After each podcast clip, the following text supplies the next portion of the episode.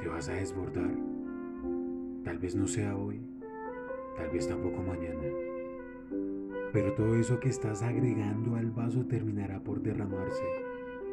Derramarse como esas lágrimas de las que ya no hablas. Sobrepasarse como aquel chico del que de un día para otro dejaste de hablarle a tus amigas.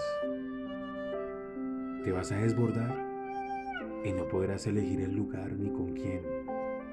Porque nadie elige dónde coloca las grietas que tarde o temprano lo quiebran sino que un día algo te atraviesa y termina por romper lo que se había estado tensando. Y lo sabes mientras continúas empujando una vida que hace tiempo no sabes si te hace feliz.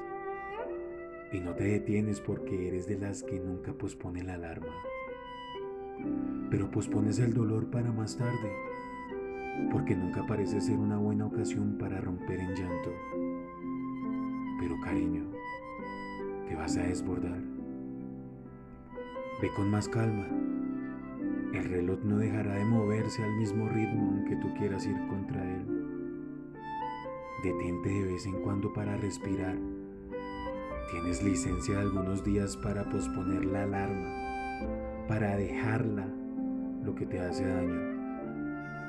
En heridas que se miman no hay posibilidades de infección. En heridas que se cuidan no entra el pasado ni se entrometen en el futuro. Cariño, suelta. Llora el agua que le estás sumando al vaso para drenarlo. Así tal vez, después de todo, después de los gritos, de los mensajes sin contestar porque... Ah, como en algunas palabras, ¿no?